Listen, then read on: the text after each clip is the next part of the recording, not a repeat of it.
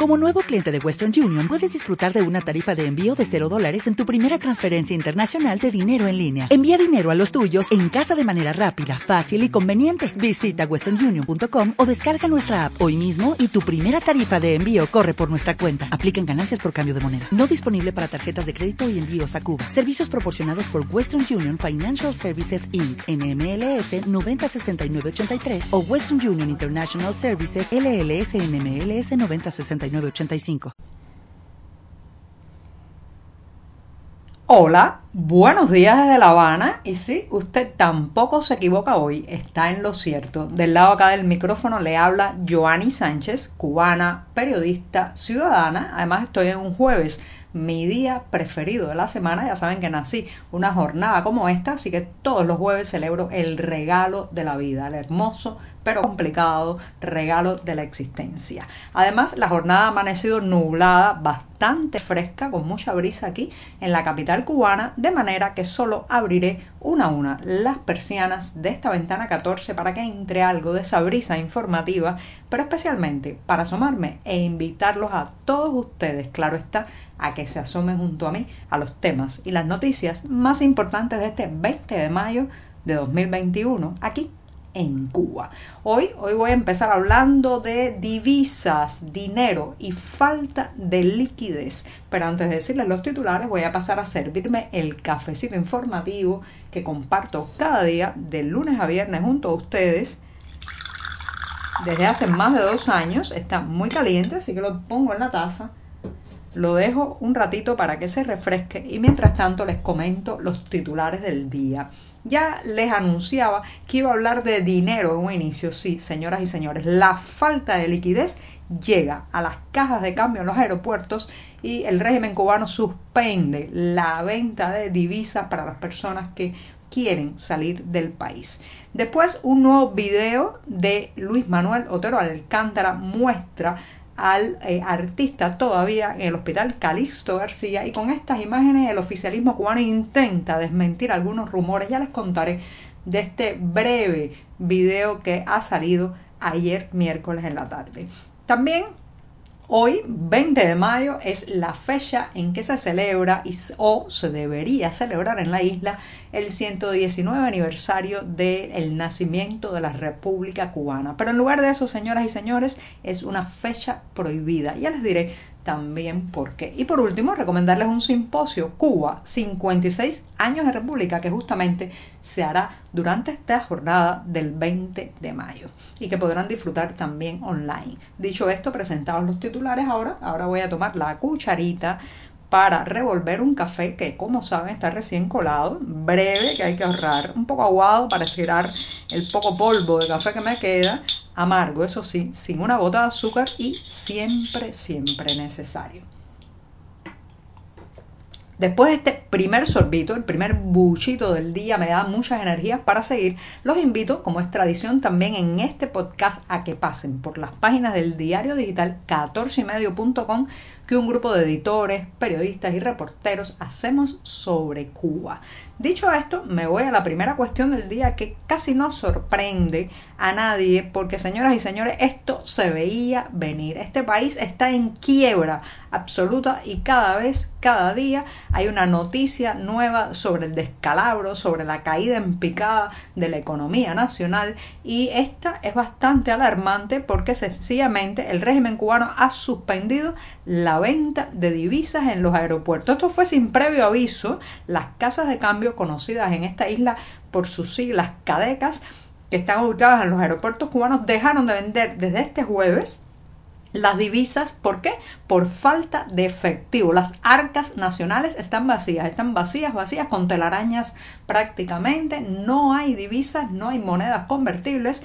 Y la noticia la ha dado a conocer justamente esta entidad de Cadecas en un mensaje difundido a través de las redes sociales pocas horas antes de que entrara en vigor la medida. ¿Se imagina usted que usted sea un viajero que entra a la isla, cambia parte de sus dólares y sus euros en pesos cubanos, termina su estancia en Cuba y cuando va a regresar a su país decide pues devolver esos pesos cubanos que no les sirven para nada en ninguna otra parte del mundo y recuperar la divisa, la moneda de su país. Y que se encuentra que la caja de cambio del aeropuerto le dice que no, que no le puede vender esa divisa. Señoras y señores, eso se llama estafa. Eso se llama estafa porque es algo que se ha implementado con muy poco tiempo y los turistas que ya estaban dentro de la isla y vendieron sus divisas a la entrada del país, ahora no pueden recuperar ese dinero. Pero imagínese también que usted es un cubano que ha ahorrado peso a peso para poder comprar los dichosos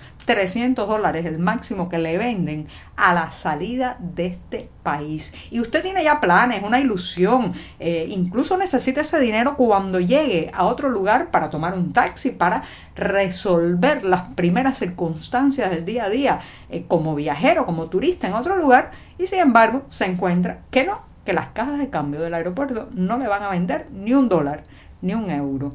Bueno, esto es muy alarmante porque esto está señalando, señoras y señores, la gravedad de la situación. Es como una radiografía que muestra el deterioro de la anatomía económica de esta isla. Olvídese de las consignas, olvídese de los titulares, olvídese de las cifras edulcoradas y maquilladas esta suspensión de la venta de divisas en los aeropuertos lo que está diciendo es que este paciente, el paciente económico cubano, está en terapia más que intensiva. Este paciente está con un pie en la tumba económica y no sabemos de dónde vamos a poder sacar la eh, divisa que le hace falta al país para comprar muchos insumos de importación, porque recuerden que eh, han ido cayendo uno tras otro los pilares, los renglones fundamentales de entrada de divisas al país. Uno de ellos, sin lugar a dudas, el turismo, que como saben, pues eh, se derrumbó en un 95.5% las entradas por turismo en los primeros dos meses de este año y eh, bueno, pues en el primer trimestre llegó a menos de un 7% de viajeros eh, lo comparando con igual periodo del año pasado. Además, además, pues se han caído los ingresos por remesas. La zafra azucarera, ya saben que ha sido un desastre esta cosecha azucarera eh, más reciente y no se ve en el horizonte una manera que esta isla pueda tener divisa. Así que reitero, esto es una pésima noticia económica y muestra, muestra el descalabro de este sistema, la incapacidad de las autoridades para gestionar eh, la salida de la crisis y sobre todo avisora tiempos más difíciles. Bueno, voy a darme el segundo sorbito del día para pasar a otro tema. Ayer, ayer miércoles en la tarde, además de esta noticia inquietante de las cadecas, las cajas de cambios en los aeropuertos, empezó a circular en las redes sociales un nuevo video del artista que muestra al artista Luis Manuel Otero Alcántara, que como saben eh, lleva desde el pasado 2 de mayo ingresado en el hospital Calixto García después de estar varios días en huelga de hambre y sed. Ha habido un gran reclamo a nivel internacional y nacional para que eh, este artista pueda ser visitado por colegas, por amigos, por otros activistas como él, especialmente del movimiento San Isidro al que pertenece, y que lo dejen llamar, hablar directamente y sin intermediarios. En lugar de permitir eso, que es un derecho de todo paciente, pues el régimen cubano lo que está haciendo es filtrando de vez en cuando algún video, este último, el que se difundió ayer en la tarde del miércoles, muestra a Otero Alcántara siendo grabado sin su permiso. Es un video que está sumamente editado, del que no se puede precisar la fecha. Puede ser algo grabado eh, esta semana, puede ser de los primeros días que estuvo hospitalizado, puede ser de otro momento de hospitalización. Nadie sabe. Y allí en esta cámara oculta se le ve a él eh, presuntamente con una bandeja de alimentos en la mano y con un familiar que viene a visitarlo, un tío que, reitero, presuntamente está hablando con Otero Alcántara. Hay muchos cortes y este es un video que ha filtrado la seguridad del Estado, la policía política cubana, para intentar desmentir los rumores que circulaban hace días de que el artista, el miembro del movimiento San Isidro, Luis Manuel Otero Alcántara, estaba en huelga de hambre, de sed y de silencio. ¿Desmienten estas imágenes? No, para nada, porque es muy difícil precisar lo que se dice. Hay momentos en que se ve a un Luis Manuel Otero Alcántara muy desmejorado, prácticamente robotizado. Y todo esto, señoras y señores, lo que genera es más preocupación todavía, porque este hombre joven, que supuestamente, según el oficialismo, no está ya en huelga de hambre, no acaba de ser eh, pues eh, liberado, hay que decirlo así, porque ese hospital se está convirtiendo, se ha comportado como una prisión, liberado del hospital Calixto García. En lugar de eso, se está violentando y violando su derecho a la privacidad como paciente, su derecho ciudadano a la libertad de movimiento y también pues están dando un mensaje totalmente contraproducente para los servicios sanitarios y para los derechos humanos en este país. Lo que hemos visto ahora ya pasa a ser algo tremebundo, es verdaderamente escalofriante ver a Otero Alcántara en este nuevo video que reitero ha filtrado la seguridad del Estado ayer miércoles en la tarde.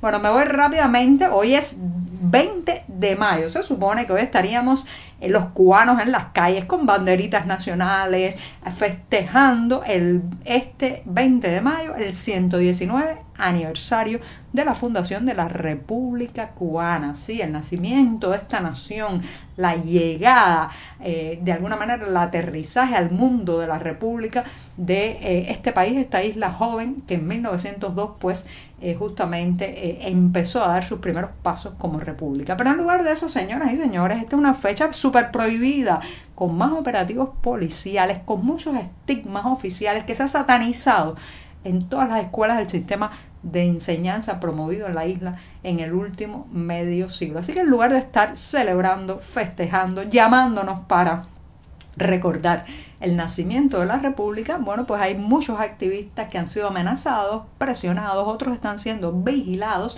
y en las calles hay operativos policiales desmesurados y más que en otras ocasiones. Así que el 20 de mayo, el día que se fundó la República Cubana en 1902, está convirtiéndose en una jornada que se quiere borrar de la historia. Pero esperemos, esperemos que un día podamos celebrarlas en las avenidas, en las plazas, en el muro del malecón de La Habana.